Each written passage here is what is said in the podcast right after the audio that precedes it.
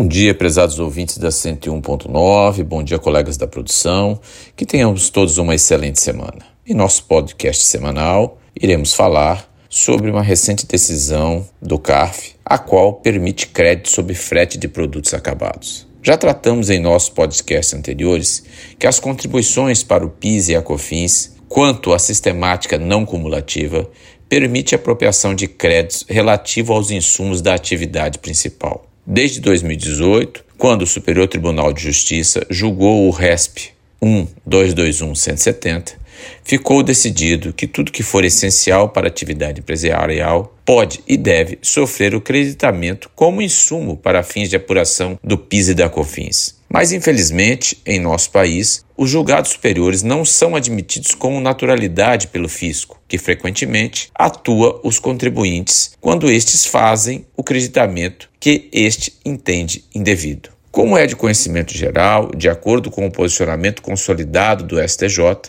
o conceito de insumo deve ser aferido à luz dos critérios de essencialidade ou relevância, Vale dizer, considerando-se a imprescindibilidade ou ainda a importância de determinado item, bem ou serviço para o desenvolvimento da atividade econômica desempenhada pelo contribuinte. Sendo assim, como exemplo, o crédito de PIS e do COFINS de uma padaria, por exemplo, é gerado na aquisição da farinha de trigo, do sal e do fermento biológico adquiridos para a fabricação do pãozinho francês, pois esses itens são essenciais para a atividade econômica da padaria, podendo esta utilizar o crédito de PIS e COFINS gerado na entrada dessas mercadorias, diminuindo assim o saldo a recolher a título dessas duas contribuições. Na sistemática tributária brasileira sobre o pisma do regime não cumulativo, todos os insumos que, de uma forma ou de outra, contribuem para a atividade principal da empresa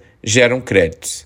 Neste mistério, o CARF adotou mais uma mudança de posicionamento que permite, agora, alavancar o crédito PIS e COFINS para as redes atacadistas e varejistas que atuam no mercado nacional. Por maioria dos votos, 7 a 3, a terceira turma da Câmara Superior do Conselho Administrativo de Recursos Fiscais, CARF, autorizou o aproveitamento de crédito de PIS e COFINS sob despesas com frete de produtos acabados. O julgamento ocorreu após uma negativa da Receita Federal do Brasil, a qual negou o custo do frete como insumo para uma empresa que distribuía produtos acabados na sua atividade comercial de circulação de mercadorias. O contribuinte ingressou com recurso no Conselho Administrativo de Recursos Fiscais, alegando que sem o frete impossível seria a operação da sua empresa. Assim, o frete seria um insumo essencial para sua atividade. Por sua vez, a Receita Federal do Brasil defendia que o frete não se refere à finalística da atividade de venda, de forma que não é processo apto para sua consecução.